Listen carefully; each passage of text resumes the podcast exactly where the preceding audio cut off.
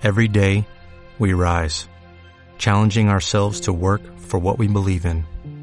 At U.S. Border Patrol, protecting our borders is more than a job, it's a calling. Agents answer the call, working together to keep our country and communities safe.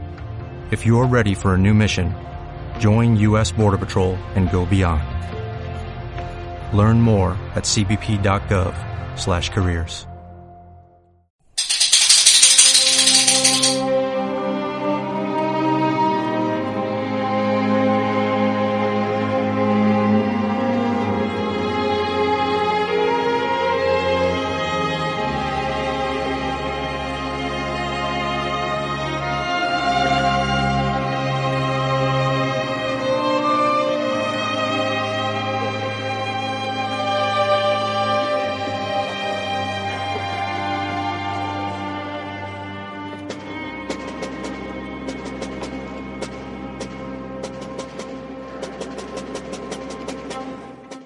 Saludos queridos amigos oyentes, cofradías, hermandades y amantes de la Semana Santa de Valladolid.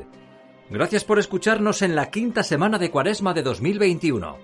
Aquí estamos de nuevo, en las ondas, en la red, en vuestra casa, en vuestros móviles, allí donde queráis escucharnos, para acercaros este quinto programa dedicado a la Semana Santa de Valladolid, cuya primera emisión será el 19 de marzo, día en que la historiadora María Antonia Fernández pronunciará su pregón de Semana Santa.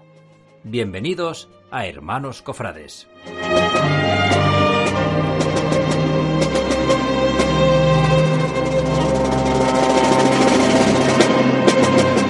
Como siempre en los albores del programa recordamos las palabras del cardenal Marcelo González.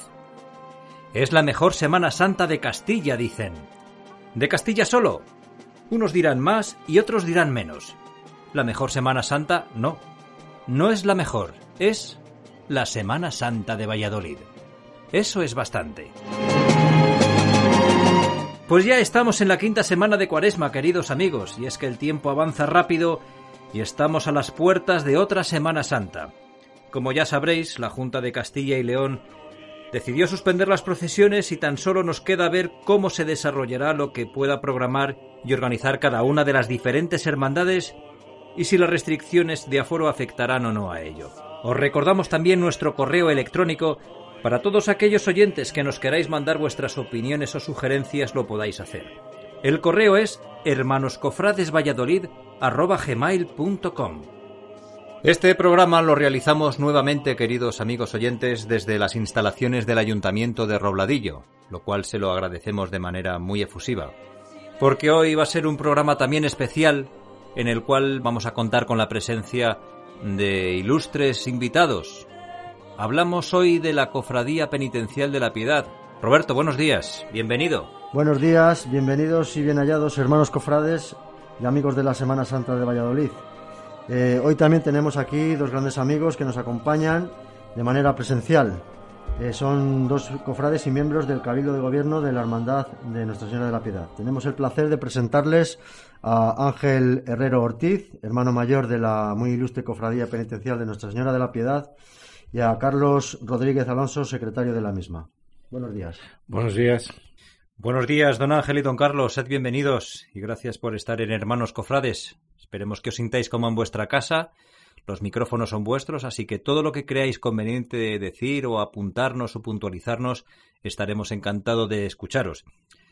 Pero antes nos vais a permitir que vayamos entrando en materia y antes de conversar con, con, vosotros, con nuestros invitados de hoy, vamos a intentar a ver si lo conseguimos dar unas pinceladas a todo lo que rodea la Cofradía de la Piedad. De hecho, la banda de cornetas y tambores de la Cofradía de la Piedad nos va a acompañar a lo largo del programa con tres marchas que interpreta la banda. Piedad en tu regazo, La angustia de nuestra madre y Batallas por tu pueblo.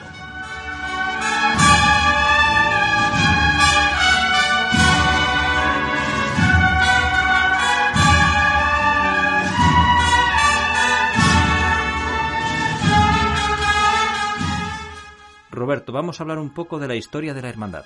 Mm, sí, hablar de la Cofradía de la Piedad es hablar para el que está aquí delante de este micrófono, eh, que lleva yo creo que cerca de 40 años como hermano cofrade, de muchas cosas. Debo confesaros que cuando preparaba el programa no sabía por dónde comenzar.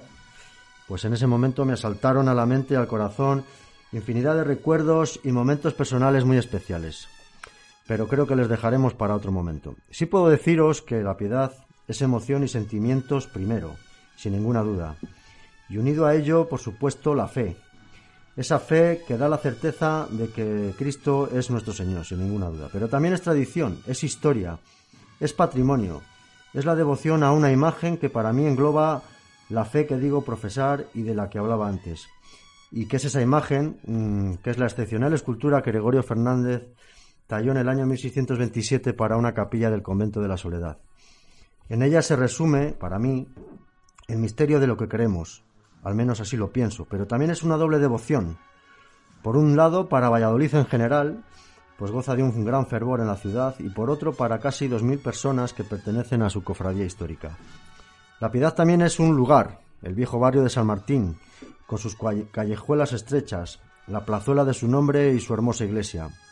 Y es que 22 años viviendo allí enfrente dan para mucho. Pero bueno, comencemos, que si no me lío. Pues no te líes, porque vamos al lío. Hay una frase, en este caso coplilla, que los hermanos de la piedad repetían con asiduidad, y provenía de aquel ne recorderis peccata mea, que significa no recuerdes mis pecados, para quedarse así más tranquilos con su conciencia, y así lo recogían aquellos libros de cabildos de la Hermandad de comienzos del siglo XVII. Propio es del hombre pecar, y peca de tal manera que si pecar virtud fuera, no pecara por pecar. Pero Roberto, cuéntanos cuáles fueron los comienzos de la Cofradía de la Piedad. Pues mira, con la Piedad ocurre como con el resto de hermandades históricas que ya hemos comentado días atrás. No sabemos con certeza su año de fundación. Posiblemente estemos hablando de que en la época de los Reyes Católicos existiese ya la cofradía. Estamos hablando, moviéndonos en los cinco primeros años de ese siglo XVI, con gentes que procedían de Génova, pues sinoveses, así decían, eran sus cofrades. Por citar algún nombre, pues diré que había un tal Centurione, otro que se apellidaba Lomelín, un tal Negro, en fin, quizás con alguna estrecha relación con Cristóbal Colón, el almirante, sin duda por, por origen común, pero también por que tenían relaciones comerciales una vez que se descubre América, ¿no? Y desde luego con los frailes de la Merced, eh, digamos que esta orden estaba muy unida al mundo del Mediterráneo y que ya provenía del reino de Aragón. Lo cierto es que la piedad se instala en el convento mercedario. Tenemos un dato que lo corrobora, que es del año 1519. Eh, más adelante, en 1549, tendrían un pleito con la cofradía de la Veracruz por sacar su procesión y luego más adelante con otras hermandades. Posiblemente la cofradía decaería en esa mitad del siglo por la marcha de los italianos y con interrogantes podemos decir que podrían haberse instalado durante un corto tiempo ya con gente castellana en la ermita de San Roque eh, que estaba al pasar el puente mayor y que perteneció a los mínimos del convento de la Victoria, donde también hacían obra, obra, obra caritativa, cuidaban a gente con llagas y con úlceras. ¿no? En cualquier caso, la hermandad ya aquí se reorienta definitivamente el 22 de agosto de 1578 que es cuando ante el comendador mercedario redactan y aprueban su primera regla. Es por tanto la fecha que se toma como punto de partida. Desde aquí sí que quiero mandar también un saludo afectuoso a mi amigo Mario Alonso, tantos años en Valladolid al frente de los mercedarios en este siglo XXI, con el que me une una gran amistad y que lamentablemente pues, no ha podido estar hoy con nosotros. A partir de entonces se suceden hechos y acontecimientos históricos eh, comenzaremos hablando de uno, de los, puntos fundamentales de la hermandad, que es su obra de caridad. Eh, la comenzó realizando eh, en el Hospital de Convalecientes, donde doce hermanos, el número tiene su, su, significado, como veremos ahora, los llamados cofrades de socorro, recaudaban limosnas y dineros por Valladolid para su sostenimiento y mantenimiento. Y lo regentaron, este hospital estaba en la calle de la Parra, hoy actualmente Duque de Lerma, cerca de la plaza de Santa María. También se llamaba el Hospital de Nuestra Señora de la Piedad. Allí atendían a enfermos que llegaban de otros hospitales, como el General, y les daban los cuidados necesarios en esos instantes finales de su vida. También enterraron a ajusticiados y a pobres que no disponían de lo necesario. Más adelante cuidarían de los enfermos de tiña y de lepra cuando ya estaban instalados en, en la ermita de San Antón. Debemos destacar también la labor que realizaban en su fiesta de gloria, el día de la Asunción, y que provenía de aquella tradición caritativa que hacía la reina Isabel en su corte allá por donde estaba, Por eso se extendió rápidamente por todo el reino, que luego imitarían las cofradías, órdenes religiosas y parroquias, y que era nada más y nada menos que ayudar a doce personas pobres y necesitadas, que representaban a los doce apóstoles, y una más en referencia a Cristo, y que requerían de lo más, y que requerían de lo más elemental para poder sobrevivir. Esta labor perduró en la cofradía durante siglos y también en la tradición del resto de cofradías españolas. Así lo hacía la Pasión, como nos explicó el otro día su alcalde Luis, o incluso los hermanos de las Angustias, y que de igual forma hacía la piedad ese día de Nuestra Señora de Agosto. Cuando se ayudaba desde la hermandad a doce hijas o hijos mm, de cofrades pobres, y a los que, los que tenían vínculo con la hermandad, ¿no? Se les ayudaba, se les vestía, se les daba lo necesario. En fin, una labor, una labor callada y hermosa y que poco conocida, pero que creo que debemos poner en valor y en relieve y reseñar que aquellos cofrades de entonces se tomaron en serio la caridad, la oración y la penitencia. ¿Algún comentario al respecto, Ángel, Carlos? Eh, bueno, simplemente añadir que que esa labor caritativa en, eh, actualmente, con sus diferencias, pues se intenta seguir manteniendo. Este año lo hemos hecho con recogida de alimentos en dos campañas que hicimos en septiembre y en diciembre. Y además, eh, bueno, una acción bastante interesante que hubo entre todas las cofradías eh, previo a Semana Santa, en la que todas aportamos unas cantidades para, en principio, ayudar a, a combatir la pandemia del coronavirus con material sanitario, pero además luego, pues como no era, al final no era necesario todo lo recaudado para esa misión, se destinó a otros objetivos también de problemas sociales y económicos que está generando la pandemia, ayudas a Cáritas y otras organizaciones. Se recaudaron más de 20.000 euros y yo creo que es algo mm, que yo sepa sin precedentes entre las cofradías de Valladolid y algo muy destacable. Destacable y es algo que hay que poner en valor porque entronca con la labor que hacíais las cofradías en los siglos anteriores. Penitencia y ayuda al necesitado.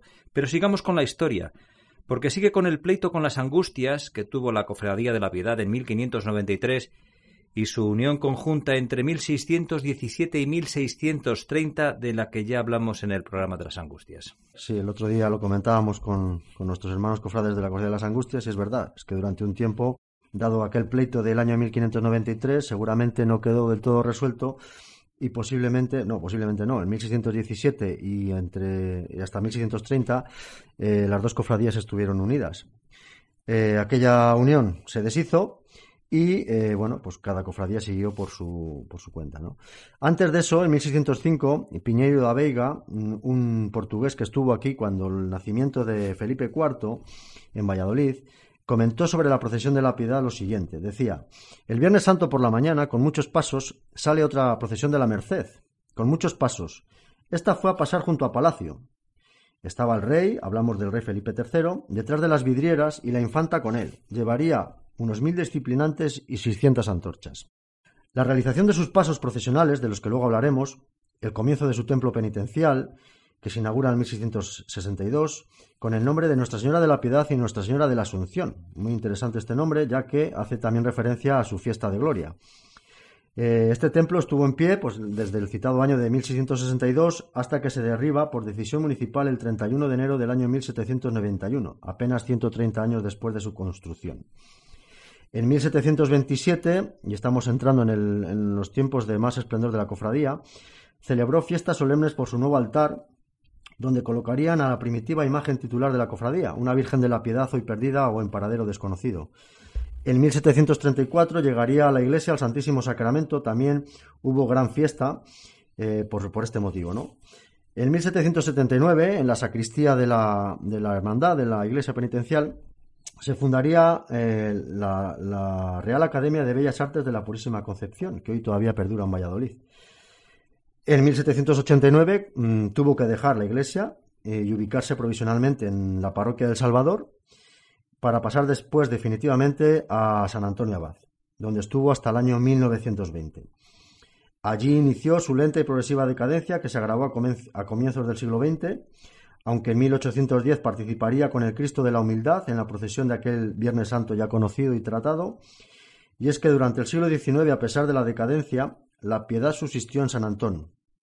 Volvería la cofradía a resurgir con fuerza tras el impulso de Gandásegui, gracias a las gentes de la Casa Social Católica y a los pocos cofrades que quedaban, entre ellos don Francisco Delgado Carmona, que fue el que definitivamente engarza esta historia tan apasionante y desconocida. Fue nombrado por la Piedad hermano mayor de honor en el año 1943. El siglo XX ya es conocido por todos. Adopta como imagen principal de devoción la piedad de la iglesia de San Martín, donde establece su sede canónica y que es donde está hoy en día. Y de ahí, de la iglesia de San Martín, salen sus procesiones. Sí, sus procesiones son la de la piedad en la noche del miércoles santo, la de penitencia y caridad el jueves, donde tiene el privilegio de poder solicitar indultos a algún preso que cumpla las condiciones necesarias para poder acogerse a esta gracia, y la del Viernes Santo en la General de la Pasión. Hemos de reseñar que en el siglo XVI su procesión se celebró primero el Sábado Santo para pasar después definitivamente al Viernes Santo, donde salía con una serie de pasos. ¿Y qué tallas procesionales son esas de las que nos hablas, Roberto? Eh, los pasos procesionales que dispuso la piedad fueron los siguientes. Hoy alguno eh, hemos, se ha podido recuperar. ¿no? El Cristo de la Humildad, hoy en día ubicado en San Martín, fue realizado en octubre de 1691 por el escultor José de Rozas, cofrade, por cierto, de la Piedad.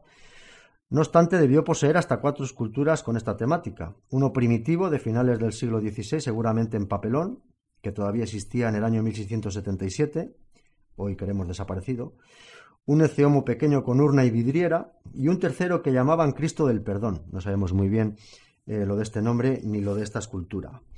El siguiente paso se llamó Paso de la Crucifixión o de la Lanzada de Longinos, anónimo de la escuela castellana. Quizás podría estar fechado entre los años 1630 y 1636, donde bien pudieron intervenir Gregorio Fernández y Andrés de Solanes.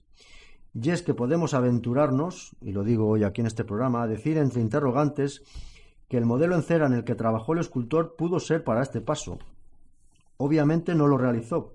Pudo, si acaso, por las trazas de la cara de la Virgen, intervenir mínimamente. Me inclino más a pensar que la mano que intervino fue la de Solanes, pero son conjeturas mías tras estudiar y leer varios autores y varios documentos, ¿no? Decir que hubo otro anterior en papelón, posiblemente entre los años 1585 y 1590, y que no se ha conservado. El actual constaba de las siguientes figuras: Cristo en la cruz, Longinos a caballo dando lanzada en el costado a Cristo, San, Juan, Nuestra Señora, la Magdalena y un posible criado romano que sujetaba las riendas del caballo. Y lo sabemos porque el de Medina de Río Seco se hizo imitación de este. Actualmente las figuras que quedan se encuentran en el Museo Nacional de Escultura. El siguiente paso que salía era el de la cruz, una cruz sola, de madera, y es que la piedad tuvo especial devoción también por la cruz, pues en todos sus pasos procesionales estaba presente una. También estaba perdida o desaparecida. El siguiente paso es el del entierro de Cristo, realizado entre el 15 de mayo de 1641, año en que se concierta con los escultores Antonio Rivera y Francisco Fermín, y la Semana Santa del año 1642, que es cuando se estrena. Actualmente, tras su recuperación en el año 1995, donde se tuvo que rehacer el cuerpo de José de, Arimatea por el escultor José Antonio Fernández Saavedra, ha pasado a denominarse Cristo de la Cruz a María. Voy a decir, a mi juicio, es un nombre erróneo, pero en fin, esto es apreciación mía personal.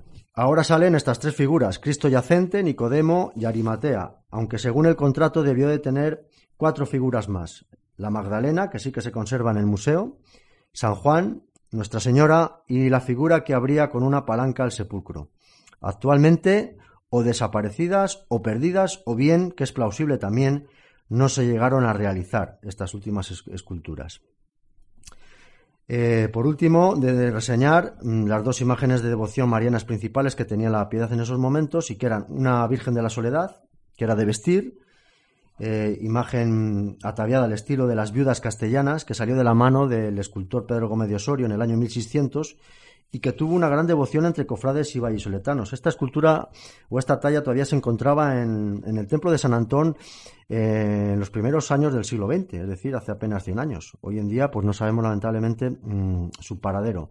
Hay conjeturas de que puede ser la, soledad que está en la iglesia del Carmen de las Delicias, aunque bueno, esto habría que estudiarlo.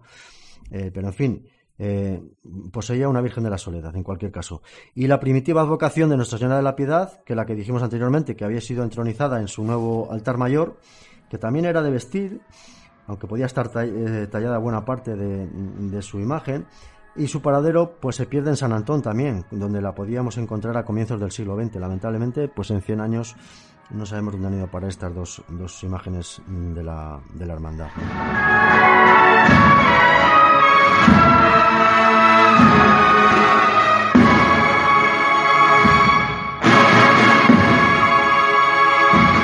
Pero la que sí sale en procesión es la Virgen de la Piedad de la iglesia de San Martín, como decíamos antes. ¿Cuántas veces la hemos visto entrar y salir de la iglesia, Roberto? Acuérdate, el balcón de nuestra casa que está justo o estaba justo enfrente de la portada del templo. Cuando pasaba por el mirador con las manos extendidas que casi nos acariciaba la cara, y en algún punto su vista y la nuestra se cruzaba y nos imploraba clemencia, nos imploraba piedad, y aún lo tenemos clavado en nuestro corazón y en nuestras retinas, esa imagen tan preciosa, Roberto. La verdad que sí, uno que ha vivido en el número 6 de la calle San Martín, 22 años nada menos, pues imagínate si podría decir cosas sobre esta imagen que uno lleva muy adentro. Eh, en fin, hablaremos un poco de su historia, los sentimientos los dejaremos para otro momento. Pues qué decir de esta hermosa imagen y escultura que representa a la madre con el hijo. Pues que es una obra de Gregorio Fernández, ¿no? Del año 1627, decíamos. Lo sabemos por el contrato de la policromía de la imagen que está fechado el 5 de abril de ese año entre el pintor Diego de la Peña y Juan de la Fuente. Eh, la, realizó para una capilla con advocación a la soledad del desaparecido convento de San Francisco, que era de patronato familiar, de la familia de los Salcedo y Rivas. Por eso, afortunadamente, pudo salvarse de la desamortización, pues al tener estos patronos otra capilla de su propiedad en San Martín, allí fue llevada en el año 1837. El devenir del tiempo hizo que los caminos de una cofradía antigua y de una primorosísima escultura, así la definió el fraile franciscano Fray Matías de Sobremonte, cuando recopiló lo que se encontraba en su convento, pues se encontrasen en el, en el camino de la historia, ¿no? Caprichos del destino, de lo cual nos alegramos, al menos los que somos cofrades, Posteriormente, pues saldría por primera vez en aquella también primera procesión de penitencia y caridad del año 1927, justo 300 años después de su de su hechura, y que entonces se hacía el Viernes Santo por la mañana. Desde entonces no ha dejado de hacerlo. Eh, por otro lado, un gran número de fieles y devotos se congrega el miércoles santo a las 12 de la noche en la plaza de San Martín para verla salir del templo. Ocurre lo mismo el jueves santo por la tarde, donde tiene el privilegio, ya dijimos anteriormente, de indultar a algún preso. Y por último sale en la procesión general del Viernes Santo. Ha estado por dos veces en la exposición de las edades del hombre, fue la imagen que representó a la Semana Santa de Valladolid en la JMJ de Madrid en el año 2011, que por cierto allí estuvimos disfrutando de aquel momento tan extraordinario para la cofradía. Este año 2021 se cumplirá su décimo aniversario, por tanto. En el año 2000, creo, eh, presidió el montaje para el pregón de la Semana Santa en la Catedral de Valladolid junto a los ladrones de la Cofradía de las Siete Palabras. Y, eh, por último, eh, lo más importante, a mi juicio ahora, es que será coronada canónicamente tras aprobación arzobispal en el año 2027, en el cuarto centenario de su hechura, en el primer centenario de su primera salida procesional y en el 450 aniversario, curiosamente, coincide un año arriba, un año abajo de la fundación de la cofradía. Todo un acontecimiento que ojalá sea un día histórico para la hermandad y para todo Valladolid. Por aclarar una cosa, aunque supongo que todos ya lo sabréis, la JMJ a la que se refería antes Roberto es a la Jornada Mundial de la Juventud que se celebró en Madrid en el año 2011 y allí estuvo la imagen de la Virgen de la Piedad. Y antes de entrar en tertulia, aquí nuestro hermano mayor Roberto, el año pasado escribió una poesía con la que participó en el certamen que convocó la Hermandad. Yo tuve el honor de poner la voz, pero son las palabras, la oración sentida de Roberto la que la hace tan hermosa. Os dejamos con la poesía que escribió Roberto.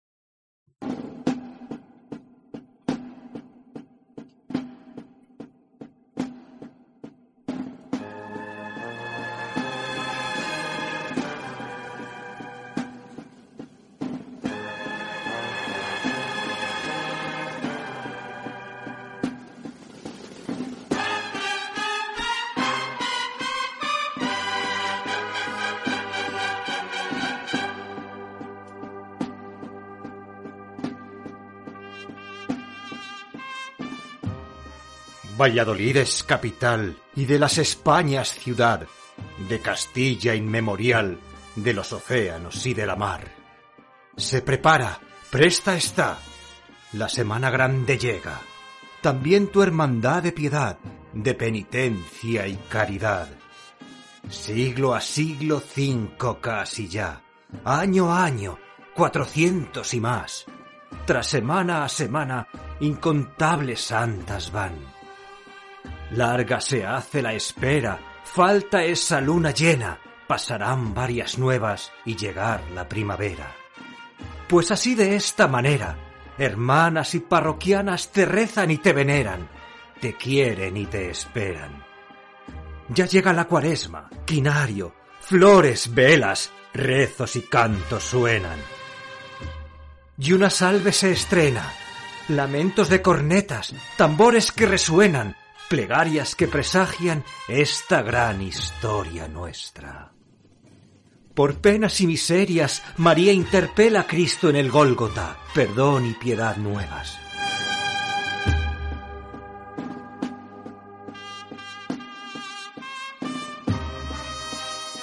Las doce en punto ya dan. Miércoles santo se va. Aquel portón parroquial de San Martín abierto está. Por él otra vez saldrá. Otro año, otra semana más, esta vieja penitencial con su nombre de piedad. Y aquel Cristo en su humildad, vieja hechura devocional, antiguo paso procesional, de rozas, ecce homo ancestral. Jueves Santo, seis y media, Cristo y los doce cenan ya, y el entierro de Rivera en escena aparecerá.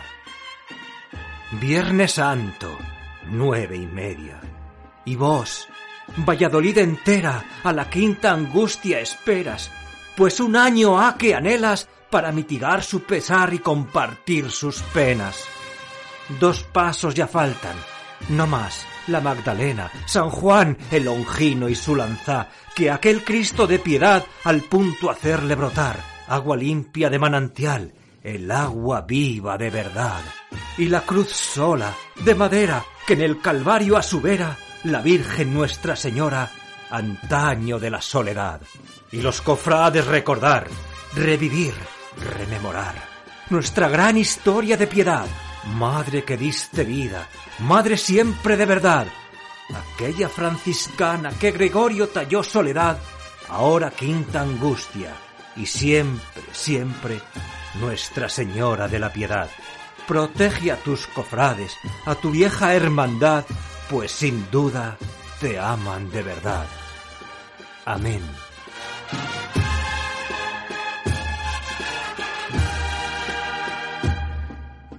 Nuestra gran historia de piedad. Obra escrita por don Roberto Alonso Gómez.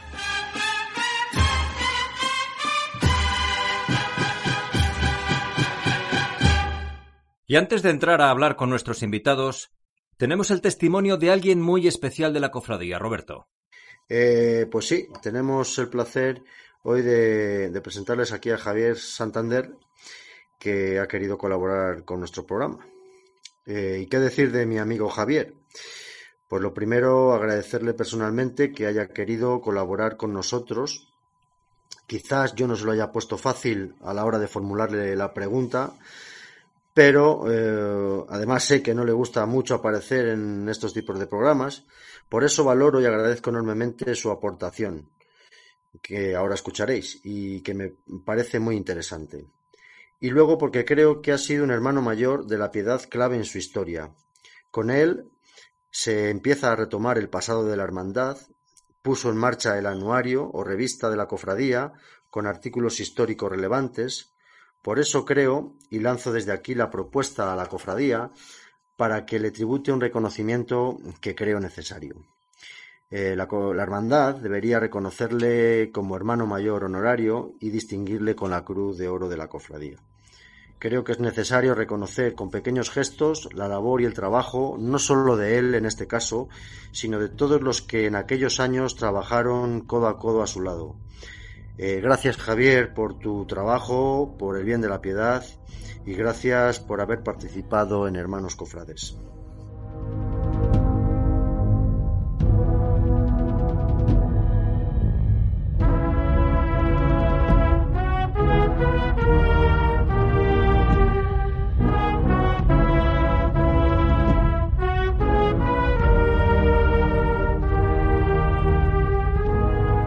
Buenas, soy Javier Santander Carrión, confrade con cerca de 60 años de antigüedad. He pasado por diversos puestos en la cofradía, colaborador, perteneciente a la Junta Directiva, culminando con el cargo de hermano mayor desde 1999 hasta 2002. Me proponen que hable de la cofradía y me pregunto, ¿de la historia? ¿De la religiosidad como asociación religiosa? Pienso que hay personas más preparadas, por lo tanto voy a exponer algunas vivencias que más me marcaron. Para mí decir cofradía es decir familia. Parte de mi familia paterna hemos pertenecido a la cofradía durante los últimos años. Entre padres, hermanos, tíos, sobrinos sí que habremos llegado a la veintena. Mi primer recuerdo de la cofradía es cuando un tío, hermano de mi padre, nos llevó a mi hermano y a mí a la iglesia de San Martín, en su Vespa. No recuerdo si fue un binario, misa de difuntos o u otra celebración. Participando en las procesiones, recuerdo que mi primera salida fue de monaguillo. En los años siguientes ya procesioné con hábito. Recuerdo un jueves santo en la procesión de penitencia y caridad acompañé al secretario de la cofradía al centro penitenciario. En aquellos tiempos sito en la calle Madre de Dios. Íbamos a recoger a los internos que saldrían indultados. Les llevábamos unas capuchas con las que se taparan y nos acompañaran en la procesión empujando la carroza de la Virgen como era tradición.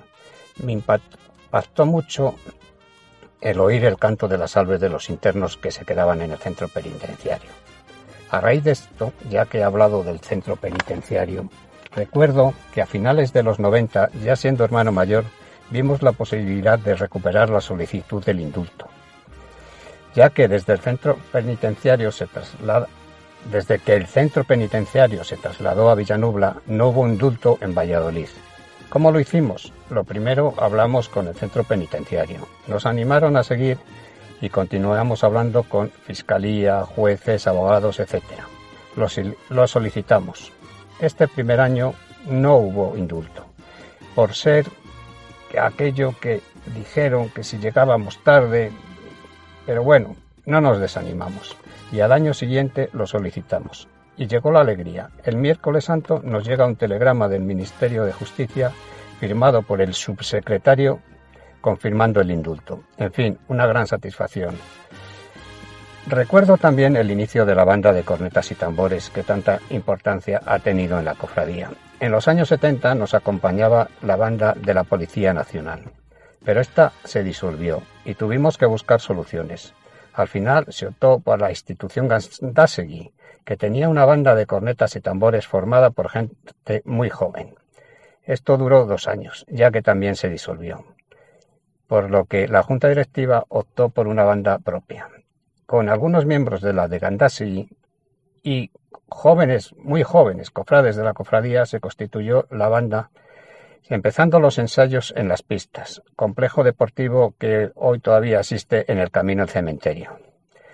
Y esta fue el embrión de la banda actual que tenemos con más instrumentos, casi casi es una orquesta. No quiero olvidarme de las dos veces que convivió la cofradía en el convento de las Descalzas Reales. La primera vez que en el interior de San Martín también salimos el miércoles santo, también me recuerdo mucho. Todo el mundo decía que era imposible, que la cofradía éramos muchos, que no podíamos salir, pero lo intentamos y salió muy bien. También recuerdo la entrega del banderín y el concierto de la orquesta en San Martín de la Policía Nacional, un 13 de mayo, día de nuestro patrón. Por último, quiero acordarme de aquellos que nos dejaron en estos últimos años.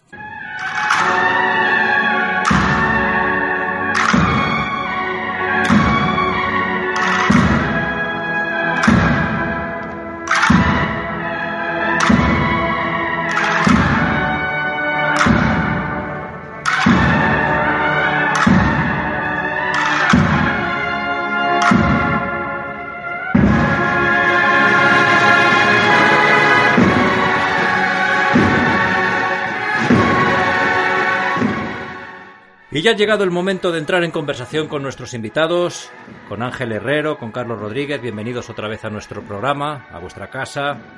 Los micrófonos y los oyentes son vuestros. os dejo en manos del hermano mayor del programa. Y yo si eso ya alguna pregunta o inquietud os haré llegar. Bien, lo primero, bueno, pues nada, antes de mm, para comenzar un poquito es que nos comentarais, que nos gustaría que nos dijerais, pues cómo se inició vuestra andadura cofrade, años que lleváis en la cofradía, si fue por tradición familiar, si fue por casualidad, eh, en fin, no sé, al ver a la imagen, eh, no sé. Eh, vuestra trayectoria en la piedad, en definitiva. Empezamos por, por Pues- ti, Ángel, si quieres. Pues yo empecé de muy niño, yo he, he vivido, vamos, he nacido y me he criado siempre en, en el barrio de la cárcel, lo que en un grupo que se llama Leones de Castilla. Y desde muy pequeño mi madre nos llevaba a ver la, la procesión de, de los jueves, la procesión de los presos, como la llamábamos. Me acuerdo ya que mucho, mucha gente iba hasta con las sillas a, a verla para coger sitio pronto, para ver los caballos, cómo empezaban y todo eso. Y ya desde muy pequeño empecé con ello. Y ya cuando tuve 13 años, mis amigos estaban ya metidos en la cofradía y a partir de ahí empecé eh, con 13 años. A día de hoy llevo 43 años en la cofradía. Muy bien, casi parecidos. Carlos, En mi caso, eh, la situación, eh, la CM Cofrade, eh, fue debido a, a una amistad de mis padres. Mi padre era compañero de un. Mi padre era policía y era compañero de otro policía que era directivo de la cofradía. Y, y, eh, los hijos también éramos bastante amigos, tanto mi hermano como yo somos eh, cofrades y éramos amigos de sus hijos también. Y pues eh, por afinidad pues nos acabamos haciendo cofrades. Nos hicimos cofrades mi hermano y yo porque mis padres no son cofrades. Eh, y desde pequeñitos yo la verdad es que no recuerdo una Semana Santa sin estar entre cofradías. Yo no sé exactamente el año en el que me hice cofrade, pero tuvo que ser en el año 90-91. Muy bien, pues nada, muy interesante vuestras experiencias como, como os iniciasteis en esta andadura cofrade de, de la piedad. Ahora sí os preguntaría eh, alguna anécdota, vivencia, experiencia atractiva que pueda resultar interesante a los que nos están escuchando y que, bueno, pues si quieren hacerse cofrade o en algún momento o, bueno, pues que vean lo bonito que es pertenecer a una hermandad. Ya nos has relatado tú que desde pequeño toda la vida entre, entre capuchones, pues eh, que se anime la gente, ¿no? Danos vuestra alguna experiencia. Yo la verdad es que experiencias muchas, vivencias muchísimas, pero más que nada en eso coincido con Javier. Yo, para mí la cofradía es como una familia, es, es mi familia, en la cual yo no ha habido una Semana Santa en la que me, haya ido fuera de vacaciones, nunca. Siempre la Semana Santa de, de Valladolid, de mi ciudad, ha sido sagrada para mí. Y la, una de las vivencias más importantes, sinceramente, es la Jornada Mundial de la Juventud. Un día duro, pero muy bonito. Fue, fue un día bastante bonito, sí. Yo que estuve presente, la verdad es que fue un día muy emotivo. Carlos. A mí lo que me gustaría destacar de las cofradías es que aunque lo que más se ve es eh, lo que en Semana Santa, realmente tienen vida todo el año. Y es esa relación constante que tienes cuando yo he estado en la banda o ahora, por ejemplo, con el equipo de secretaría, pues toda esa relación, esa familia que se va creando, esa segunda familia que se va creando, eh, para mí es de lo más importante. O sea, yo creo que es de lo más destacable en, la, en cualquier hermandad, en todas, en la nuestra especialmente, eh, porque es esa sensación de formar parte de un grupo con el que compartes pues tu devoción a la Virgen, pero que también hacemos más cosas a lo largo del año. Eso, yo, eso- yo, por ejemplo, en el caso que he estado 30 años en la banda y sigo, o sea, no me, no me desligo de la banda, la verdad es que son muchísimas horas al día en las que estás con ellos. O sea, es como porque sales de trabajar y vas a ensayar. O sea, y es no la gente se cree que hace años ensayabas, a lo mejor empezabas en enero, pero es que ahora es todo un año, todo el año. Entonces, es un vínculo que se que cada, cada vez se hace más fuerte. Es, tu familia. Sí, ayer lo apunté, lo, el otro día cuando hablábamos con los cofrades de las angustias también nos decían que es, eh, o sea, de lo que mm, más orgullosos está es de las vivencias y las relaciones personales que se crean eh, dentro de la propia cofradía y dentro de los propios hermanos. O sea que eso, y el, hermano de la Veracruz que participó, Miguel Ángel, también nos lo comentó, Luis Lázaro en La Pasión también dijo lo mismo. En fin, que yo creo que es una seña de identidad muy buena el, el- el poder destacar que en las cofradías mm, vives tu fe, eh, pero no solo tú solo, sino con tus hermanos, haces relaciones personales y sociales y humanas que van más allá de lo meramente puntual, ¿no? O sea, yo creo que es muy importante ese, ese tema, Totalmente. ¿no? Y la relación que podéis hacer entre otras miembros de otras cofradías. Claro, por supuesto. Sí. Muchas veces también tienes muchísima relación con gente de otras cofradías. Eh, un- eh, un- una inquietud mía. Eh, eh, ¿Algún momento eh, emotivo para vosotros? ¿El momento más emotivo que hayáis vivido en vuestra cofradía de la piedad? eh, ¿El momento con la Virgen o con la banda o, o con lo que sea? Vaya. Pues eh, ahora mismo no sé qué decirte, pero momentos emotivos, la verdad es que, mm, por ejemplo, es cuando me acuerdo el primer año que me dejaron eh, estar presente cuando movían a la Virgen, o sea, ver mover a la Virgen, ver cómo la, cambiaban, cómo la trasladaban. O sea, tenerla, porque la- la- estabas acostumbrado siempre a verla en su capilla o a verla en, en la carroza, pero no, o sea, tocarla, o sea, tenerla enfrente de ti tan cerca. Eso es emotivo. Pasar mm, momentos malos también, por ejemplo, el fallecimiento de, Javier, del hermano mayor, con el cual tuve un, buen trato eh, y muy cercano, porque he trabajado mucho con él. Ha sido un hermano mayor. No voy a entrar en calificativos para desprestigiar a nadie, desde luego. Pero yo que he trabajado con él más codo con codo, pues una persona muy cercana, muy cariñosa. Entonces, bueno, pues la JMJ, desde luego, te, sin duda, también ver al Papa te- a unos metros. O sea, son muchos, la verdad. Yo me acuerdo mucho de, de un momento que viví hace ya bastantes años, cuando todavía estábamos temporalmente en las descalzas, y que se hacía el besapié a la Virgen en el triduo de noviembre, que se hacía el día 21, si no recuerdo mal, y se solicitaban eh, pues gente para estar en los turnos de, de guardia, pues para estar ahí vigilando Mm. cuando la gente está haciendo el besapié. Y yo solicité un turno pues en el que estaba costando que hubiese gente, no sé si era de 3 a 4 y, y estaba costando que hubiese gente en ese horario. Entonces eh, pues yo me apunté. Y estaba solo con otra mujer. Y al ser esa hora pues pasaba gente pero no mucho.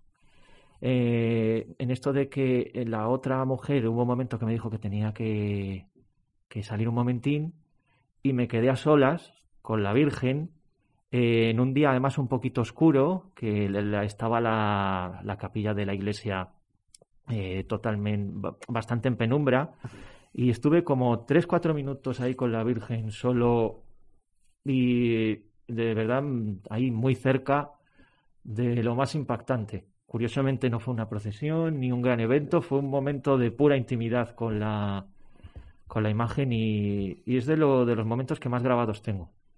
Sí, yo ahora que vivo lejos de San Martín, eh, alguna vez me da por pasar cuando no hay nadie y entro a solas y son esos momentos emotivos de oración personal pues que llegan, ¿no? Esos son quizás los momentos más, más, más bonitos, ¿no? Para, para un cofrade y para un cristiano en general, ¿no? Y que te llenan, porque yo ahora que tengo la, por mi cargo, tengo la oportunidad de tener las llaves de que el párroco de la iglesia, Manolo, me deja las llaves de la iglesia, porque hemos quedado para hacer algo tal, muchas veces aprovecho y voy antes para estar yo solo con la iglesia completamente cerrada, puerta cerrada, y para estar en esa intimidad con, con la Virgen, y eso también es muy impactante. Muy bonitas las vivencias y las anécdotas y las experiencias personales de nuestros queridos Bonitas y emotivas. emotivas.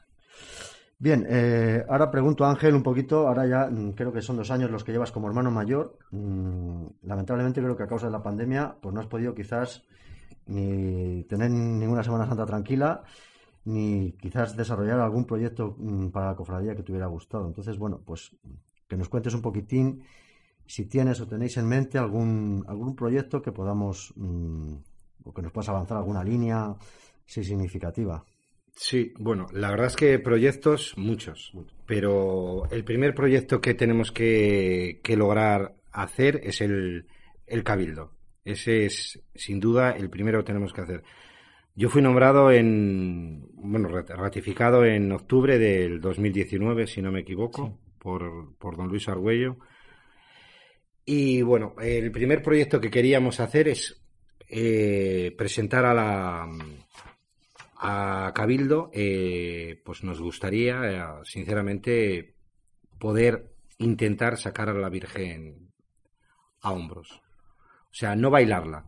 Sacar un trono digno, bonito, y que con el paso de los años cada se pueda ir haciendo más grande ese trono, o sea, cada vez, cada vez más completo. Ese es uno de los principales. También queremos eh, la buena relación con las cofradías, la buena relación entre, entre cofrades, o sea, que todos tengamos eh, cabida dentro de la cofradía, pensemos como mm. pensemos. Con la Junta de Semana Santa, entonces, eh, que sea una cofradía transparente, que sea una, una cofradía que, que todo esté a la vista de todos, que deje de ser una cofradía, que no lo critico, no lo critico porque han trabajado mucho, pero que deje de ser como una cofradía donde muchas veces ha parecido ser un cortijo de unos pocos. Sí, la verdad es que, bueno, uno que intenta presentarse tres veces a tu cargo, lamentablemente, eh, hombre, no es por mm, criticar a nadie ni a nadie, ¿no? Pero sí es verdad que muchas veces veías, pues que la, digamos, la acogida o la amabilidad hacia el resto de cofrades, aunque piensen distinto o tengan otros proyectos, pues no era la más idónea, ¿no? Entonces, en ese sentido, pues agradecer tus palabras para que, bueno, todos los cofrades nos sintamos acogidos y, podamos, pues eso, aunar esfuerzos siempre por el, por el bien de la hermandad, ¿no? Es que creo que una cofradía es de to es, la, formamos todos. Y cuanto más grandes sean y más distintas sean las opiniones, más enriqueceremos a la cofradía. Es que muchas veces yo creo que la palabra hermandad la profanamos, ¿no? Yo creo que muchas veces ese sentido de, hermanos, de, de, cofrades, de, familia, como decíais. De familia se ha profanado, se ha, se ha, visto un poco eh, vilipendiado, ¿no? Ese nombre. Mm.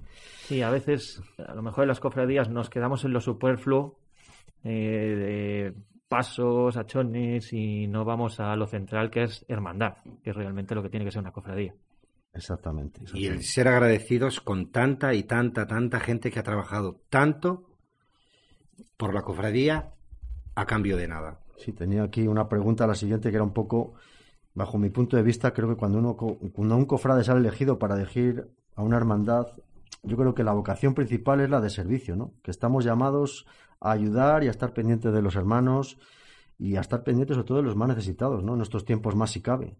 Ya lo hemos visto antes cuando hemos repasado un poco la historia, como históricamente la cofradía lo hacía en siglo pasado, no solo esta, todas, ¿no? Eh, hemos recalcado estos programas atrás, lo de los tres pilares básicos de las cofradías. Eh, oración, penitencia y caridad, ¿no? En eh, así se fundaron las cofradías históricas y así mm, deben seguir funcionando, ¿no? No sé si esto es lo que más o menos por ahí van los tiros, ¿no?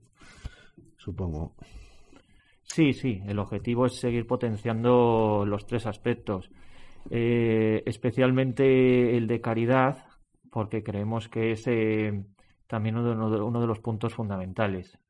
Exactamente, yo creo que hay que adaptarse a los tiempos. En este siglo XXI no vamos a volver a los hospitales que teníamos antiguamente, porque para eso hay mm. hospitales, pero bueno, encauzar la, la actividad caritativa pues de otras muchas maneras, ¿no? Incluso desde una bolsa cofrade propia mismamente, ¿no? De, atender a los propios cofrades con necesidades. El otro día también lo hablábamos, mm. gente con necesidades eh, dentro de la propia cofradía, pues que estemos un poco pendientes los unos de los otros, ¿no? Por ahí pueden ir los tiros.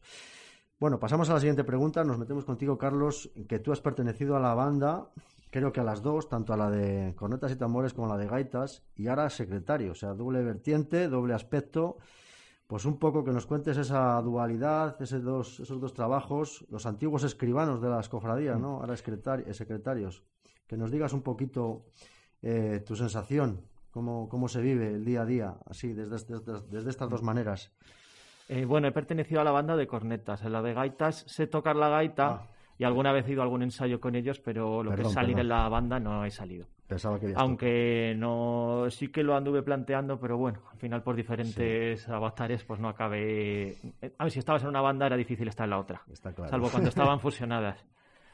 Eh, y bueno, pues claro, hay una diferencia de estar en un punto hasta en otro. A fin de cuentas, en de como de tocando la trompeta, pues bueno, sí, te encargas de ir a los ensayos, de enseñar un poquito a los nuevos, de ayudar a los demás pero el punto de ser secretario, eh, cuando me lo ofreció Ángel, pues la verdad es que me dejó muy sorprendido porque no me lo esperaba eh, ni por asomo.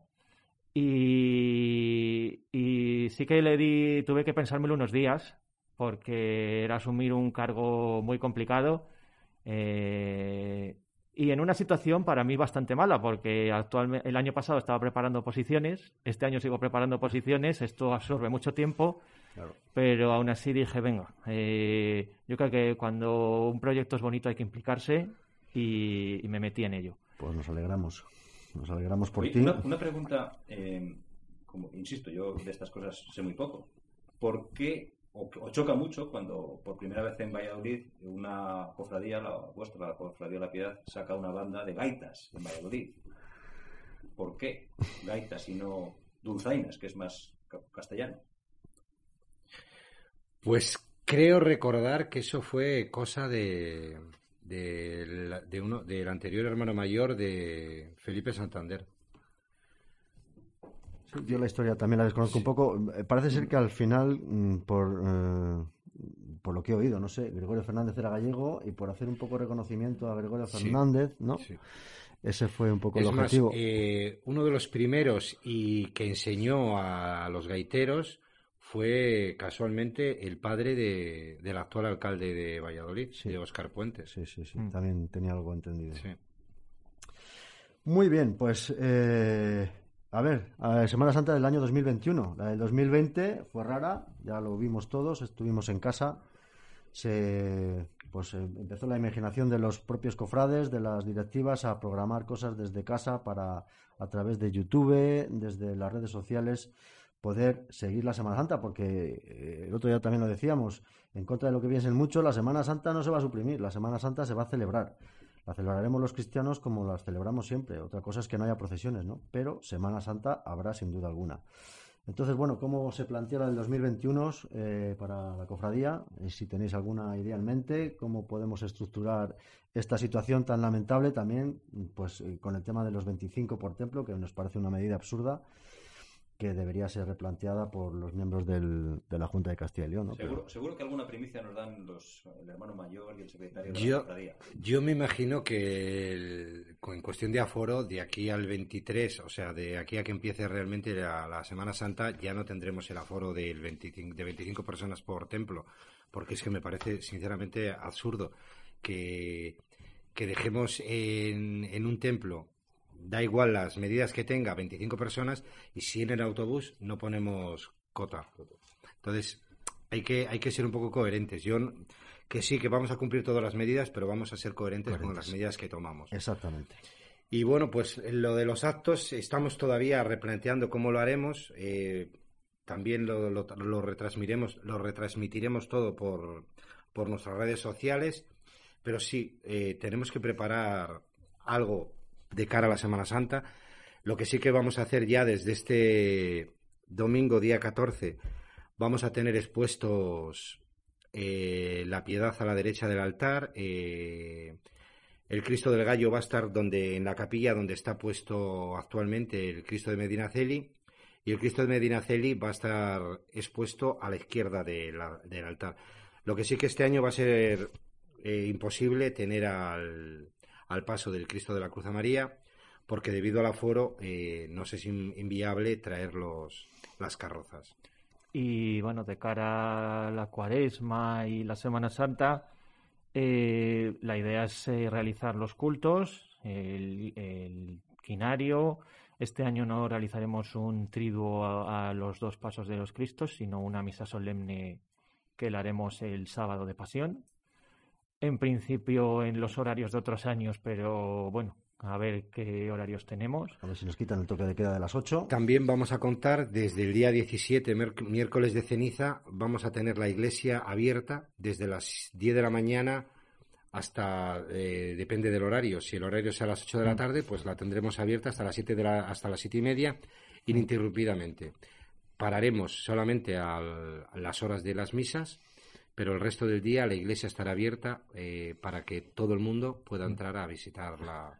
Tan importante es la salud física como la salud espiritual de, la gente, como hablábamos el otro día también. Y nuestro deseo sería también en Semana Santa, eh, aunque no se puedan hacer procesiones, eh, hacer algún tipo de acto o algún tipo de ceremonia más o menos en el momento en el que se hubieran producido el inicio o, algún acto importante de las procesiones, lógicamente con sus matizaciones, porque el miércoles santo dudo que a las 12 podamos hacerlo.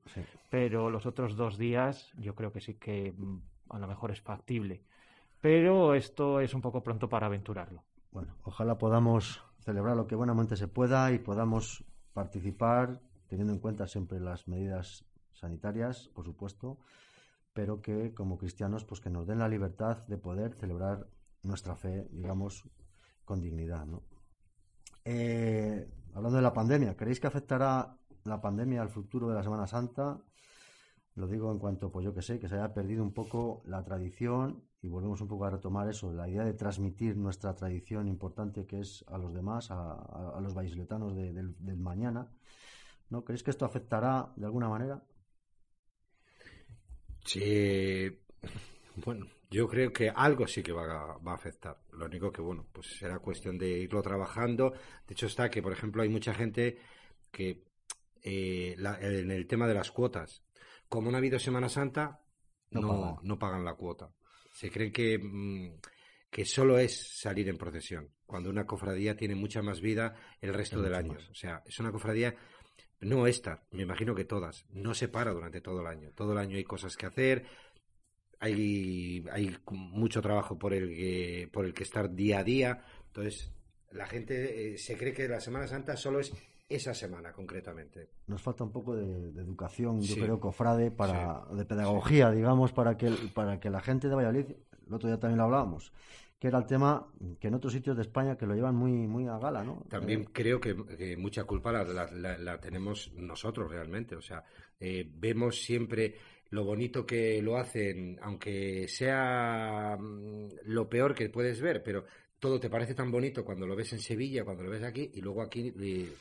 entonces, es que hay muchas cosas que contrastan unas con otras. Eso hablábamos el otro día, ¿no? De, cuidar lo nuestro, de nuestros valores como Semana Santa. Claro eh, nuestro silencio, nuestro recogimiento, nuestra forma de procesionar, mm, que se ha puesto, el otro día apuntaban los, de las, hermanos de las angustias, como en el año 91 retoman el sacar los pasos a hombros, que aquello les pareció novedoso y tenían un poco hasta miedo, ¿no? Por ver cómo iba a reaccionar la gente, pero que se ha visto, pues bueno, que tenemos una forma de sacar los pasos en Valladolid a hombros muy digno, muy bonito y que llama mucho la atención y que, bueno, pues que la gente se emociona, ¿no? Cuando, cuando vea los pasos en la calle, ¿no? ¿Y para cuándo la Cofradía de la Piedad, pregunto, va a sacar la Virgen de la Piedad en hombros? Ya te he comentado antes que están en proyecto. Lo primero, para cuando la... seguro que muchos oyentes quieren saber a ver, cómo está ese, eh, hay que hacer algunas matizaciones. Primero, eh, estamos eh, enviamos un proyecto de reforma de estatutos a los cofrades porque los estatutos actuales no permiten sacar a la Virgen a hombros. Entonces, hay que reformar primeramente los estatutos. Entonces, eso, ese paso ya lo hemos dado. El problema es que hasta ahora, dadas las restricciones, no hemos podido convocar cabildo para poder votarlos o hacer modificaciones. De hecho, Roberto nos envió algún alguna propuesta, alguna alegación. pero, pero matizo que no, no, no es que reformemos los estatutos por cambiar ese artículo. Reformamos los estatutos porque así, cuando nos lo solicitan desde el arzobispado, porque hay que actualizar todos los estatutos de todas las cofradías al estatuto canónico que tiene el arzobispado. Sí, sí. Ahí sí aprovechamos ya todo de un tirón. Porque sinceramente los estatutos que tenemos ahora, válidos porque están firmados, válidos, pero me parece que más de que la mitad de artículos podían ir perfectamente en un régimen interno de la cofradía, cuando no en unos estatutos. Si me permitís, cuando cuando recurría a aquellos estatutos, porque bueno, eh, este servidor lo recurrió en su momento porque nos parecía que estaban fuera de lugar, ya propusimos cuando se volvió a convocar aquella comisión redactora con Luis Argüello en el arzobispado, propusimos que hubiese un régimen interno de cofradía y, unos, y un marco legal general, ¿no? O sea, que no te atase las manos y que dentro de ese otro marco jurídico, digamos, menor, como es un reglamento de régimen interno, ahí poder gestionar todo este tipo de, de cosas del día a día de la cofradía. Lo que pasa que, bueno, no voy a entrar en, discusiones ahora mismo aquí mm. en, en, el programa, ¿no? Pero mm. aquello se nos echó para atrás y lamentablemente ahora nos vemos en esta situación, pero yo ya lo, lo, propusimos, la gente que iba con nosotros, y, creo que era hubiera sido muy interesante haberlo dejado zanjado en aquel momento. es que hay un ejemplo, hay un ejemplo muy básico. Es, por ejemplo, eh, en los estatutos a día de hoy están metidos los recorridos de, la, de las procesiones. nosotros imaginemos, por, por una casualidad, que como nos ha pasado, las batallas están en obras o, o cualquier calle legalmente, por estatutos, no podemos cambiar el recorrido. Entonces, no sale la procesión. Yo es que creo que aquello se blindó de tal manera que no, no en fin, pero bueno.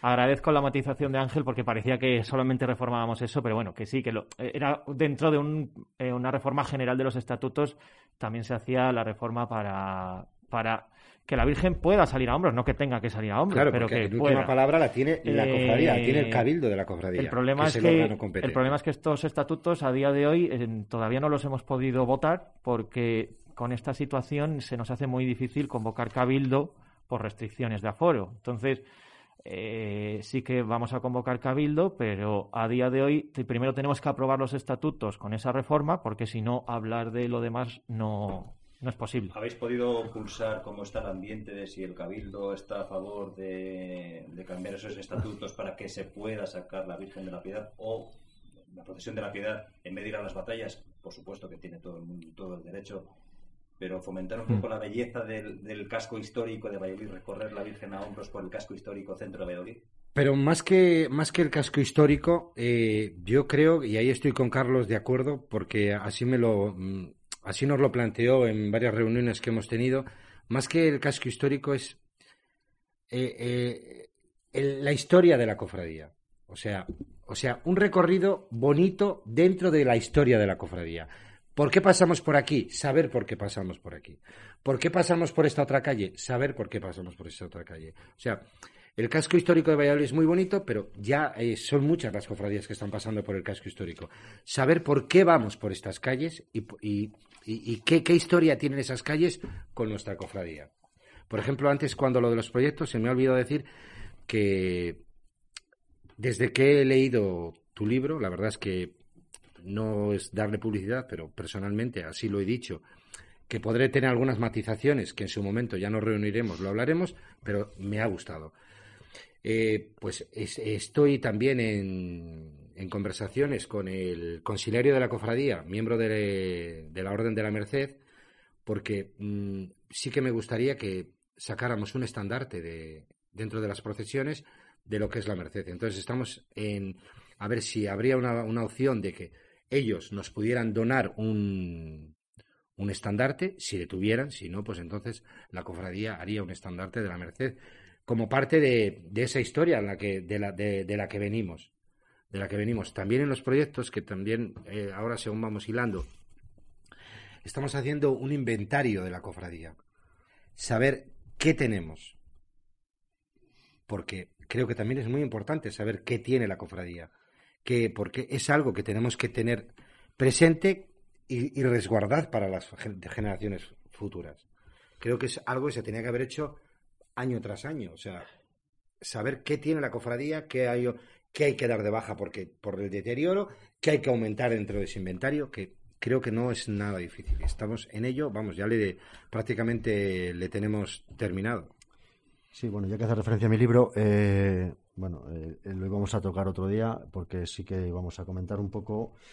Alguna persona me lo, ha, me lo ha preguntado que cuando salía ese libro a la venta, algún día hablaremos detenidamente de ese libro y bueno, un poco cómo se ha gestado, por qué se gestó, eh, qué fondo tiene ese libro, en fin, eh, y por dar dos pinceladas aquí, ese libro se hace simplemente con la única intención de dar a conocer o poner en valor la historia de la cofradía. Yo cuando me lo planteo mm, me pregunto si realmente pues tuvimos ahí algún lapso eh, histórico o alguna laguna que no, no podíamos entender fui indagando, fui investigando, no soy historiador, mm, ni lo pretendo, simplemente pues me gusta la historia y he ido, ido leyendo, he ido pues formándome un poco al respecto, ¿no? Y pues he encontrado cosas interesantes que creo que se pueden poner en, valor y en relieve mm, en la cofradía, propiamente en la cofradía, para que eso se pueda gestionar de alguna manera. Y luego también, eh, pues, el valor que tiene para la Semana Santa de Valladolid, que duda cabe. O sea, el, que podamos presumir hoy en día en Valladolid de que las cinco cofradías antiguas más la franciscana, ¿no? que también viene de antiguo, el poder tener seis cofradías mm, desde tiempo antiguo que se han conservado con sus peculiaridades, con sus, eh, digamos, con sus mm, lagunas históricas, con su esplendor, con su decadencia, pero están ahí, han, dejado un bagaje importantísimo, tanto histórico, cultural, patrimonial, que yo creo que tenemos que ser capaces de proteger, de cuidar y de potenciar. Lo que decías tú muy bien, de dejar a nuestras generaciones futuras un rico patrimonio ya no solo patrimonial, sino de tradición, de historia, de cultura, de, poder saber transmitir eh, nuestra tradición a los que vengan en el futuro y poder poner a Valladolid en relieve en, ya no solo las cinco antiguas, sino las 20 cofradías eh, de manera conjunta y apostar por lo nuestro, ¿no? Ese es un poco el, sentido. Pero bueno, que me, que me lío y, no estoy yo aquí. exactamente, exactamente. Lo hablaremos, lo hablaremos otro, día. que tenemos reserva para otro día. Eh, pues por ir, por ir preguntando alguna cosilla más y, no sé dónde estaba. Vamos a ver, perdonadme. Eh, la coronación canónica, que me interesa mucho y creo que nos interesa a todos, ¿no? Lo de la Semana Santa de Valladolid. Será en el año 2027, eh, ya fue aprobada por el, por el Arzobispado de Valladolid para el año 2027 con motivo pues eso, del, cuarto centenario de su realización por Gregorio Fernández, por su primer centenario en su primera salida procesional y curiosamente en el 2028 serán 450 años de la, de la aprobación de aquella primera regla de la cofradía, es decir, que serán 2027-2028 dos años muy interesantes para la cofradía. Yo os pregunto, pues eso, si habéis barajado alguna fecha, yo ya he mirado como buen capillita que soy, que el 5 de abril de 2027, concretamente el 5 de abril de 1627, se firmó, se firmó aquel contrato que os he mencionado antes de, de, la policromía de la Virgen con el pintor, ¿no? Este 5 de abril de 2027 cae justo una semana después de la Semana Santa, en fin, que sería una buena fecha. Lo dejo ahí en el aire, no sé si habéis barajado alguna fecha, por hablar un poco, ¿eh? Eh, y luego también, o la fecha propia del 22 de agosto, en torno a esa fecha de la octava de la Virgen, que se hacía en septiembre, en fin, no sé, lo de las fechas es otro tema. Pero bueno, pues si tenéis alguna cosilla que nos podéis ir apuntando, como poder hacer alguna exposición, algún acto cultural, no sé, alguna cosilla así que nos podáis contar. Pues de momento la verdad es que en ese tema Estábamos un poquito más en, eh, en, esta época, pues ver qué podemos hacer ahora, pero bueno, sí que hay alguna idea. Eh, eh, en, principio no lo hemos planteado en Cabildo, pero yo sí que, por ejemplo, había pensado que todo el mundo que quisiera pudiera donar oro para la corona de la Virgen. Me parecía una buena idea, pero esto no lo hemos hablado en, en Junta de Gobierno, ¿eh? Para solamente eran preguntas no no no sí pero que nos, tendremos que poner a ello. También tenemos que celebrar el 50 aniversario de la banda el 100 aniversario como hermanos de honor de la Policía Nacional que es dentro de dos años en el 23 es mucho trabajo por delante chicos. Sí sí. Sinceramente desde que hemos llegado al cargo eh, y ahora se acumulan aniversarios y centenarios. Impresionante. Yo no pensaba que la cofradía como tal tuviera tantísimo trabajo. Las cofradías son vivas. Nosotros, no solo es durante el tiempo de Semana Santa, es todo el año, Nuestro deseo de hacer unas andas para la, para la Virgen sería precisamente para que estuvieran eh, plenamente realizadas en caso de salir adelante de cara a la coronación. Andas típicas castellanas, imagino, ¿no? Como se carga en Valladolid. Sí, con varal, con varal. A varal, muy bien. Bueno, pues nada, eh, Esperemos que esa coronación canónica sea un día de fiesta, como lo recordábamos con la de las angustias el otro día, que sea un bonito día para Valladolid, para la Cofradía de la Piedad y para la Semana Santa, ¿no? En general. Y nada, pues que nos digáis un deseo y una esperanza para, para el devenir, para el futuro. yo creo que el más importante en estos momentos es que esto ya de pare, que que logremos superar esta pandemia, que, los enfermos salgan adelante y que no haya más muertes, porque sinceramente pedir otras cosas en estos momentos sería egoísmo. sería egoísmo. Yo creo que lo primero que tenemos que pedir es porque esto ya acabe y cuanto antes mejor para todos. Desde luego que sí, esto ya cansa un poquito. Carlos. Sí, sí. Sí, yo opino lo mismo. lo más deseable es que toda esta situación acabe. Esperemos que con el menor coste tanto en vidas como en problemas económicos que también afectan a la vida. desde luego. Tan... Que me lo digan a mí que pertenezco a la hostelería. Pues mucho ánimo, desde luego que sí. Las cofradías vais a tener una labor importante que realizar en estos tiempos de, de crisis, Mm. de, de apoyo espiritual, emocional, económico. Exactamente. Quería decir dos cosas que se, nos han- que se me han olvidado, por lo menos a mí. Este año, en, en el Trido de la Virgen, ha sido el primer año que hemos, de lo- de- yendo al hilo de lo que decíamos antes, que hay que ser agradecidos con la gente que ha dado tanto a, cambio de nada por la cofradía, hemos dado por primera vez a, tres escoltas, a tres mm, hermanos de la Policía Nacional eh, ya jubilados que han estado durante muchos años escoltando durante sus procesiones y cada vez que salía la Virgen a la calle eh, bueno pues escoltando eh, con, con su presencia y hemos empezado este año y continuaremos ya en años sucesivos dando un reconocimiento a esas personas jubiladas igual que también es el primer año que hemos creado el premio Javier Cartón que, que este año se lo hemos dado al- a, los sanitarios de, de Valladolid, pero que bueno, que puede ser extensivo para todos los sanitarios. Y se lo hemos dado a los directores del hospital, vamos, han venido a recogerlo el subdirector del, del clínico y el director del, del Río Ortega. Es un premio que lo que busca es reconocer la labor social, caritativa, solidaria de diferentes personas o Entidades o de la ciudad. Bonita iniciativa. ¿eh? Pues nada, queridos amigos oyentes, hasta aquí nuestra tertulia con don Ángel. Muchas gracias, Ángel. Gracias a vosotros por invitarme. Espero que, que hayáis estado a gusto. Don Muy a Carlos gusto. también. Sí, sí, muy a gusto. Muchas gracias.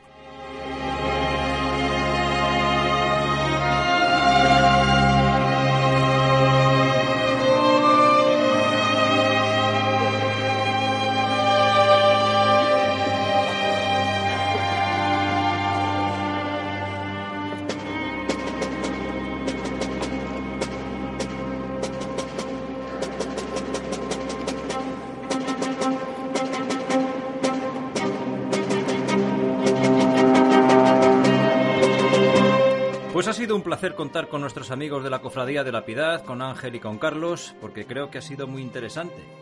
Y espero que para vosotros, nuestros escuchantes, también haya sido interesante saber las vivencias y los testimonios de nuestros invitados. Gracias y seguro que nos vamos a encontrar en más ocasiones para juntarnos en este proyecto que queremos por otro lado que sea duradero en los años venideros y contar con vuestra presencia en nuestros micrófonos al igual que con la de otros miembros de otras cofradías. Hasta pronto, queridos amigos, y que la Virgen de la Piedad nos guíe. Roberto, a modo de resumen del programa. Dar las gracias a, a Ángel y a Carlos por su disposición. eh, fue planteárselo también y como el resto de, de cofrades hermanos que han participado en este programa, de eso se trata el programa, de que somos hermanos cofrades todos, pues vayamos poco a poco mm, potenciando nuestra Semana Santa eh, desde nuestro rinconcito, nuestra cofradía o desde nuestro lugar que nos corresponda, pues tratar de fomentarla, de cuidarla, de promocionarla y saberla legar a las generaciones futuras. Eso es lo más, más importante. Muchas gracias, Roberto. Otra semana más por tus conocimientos y por acercarnos a tan ilustres invitados.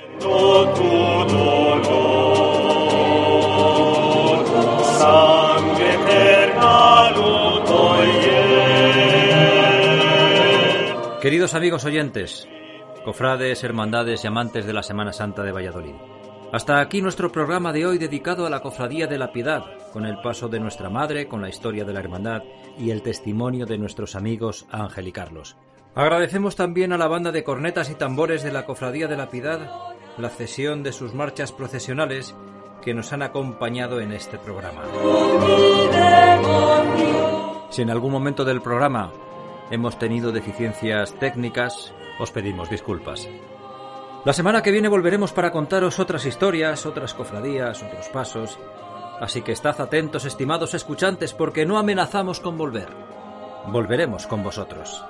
Señoras, señores, gracias por escucharnos y aguantarnos. Os hablaron hermanos cofrades.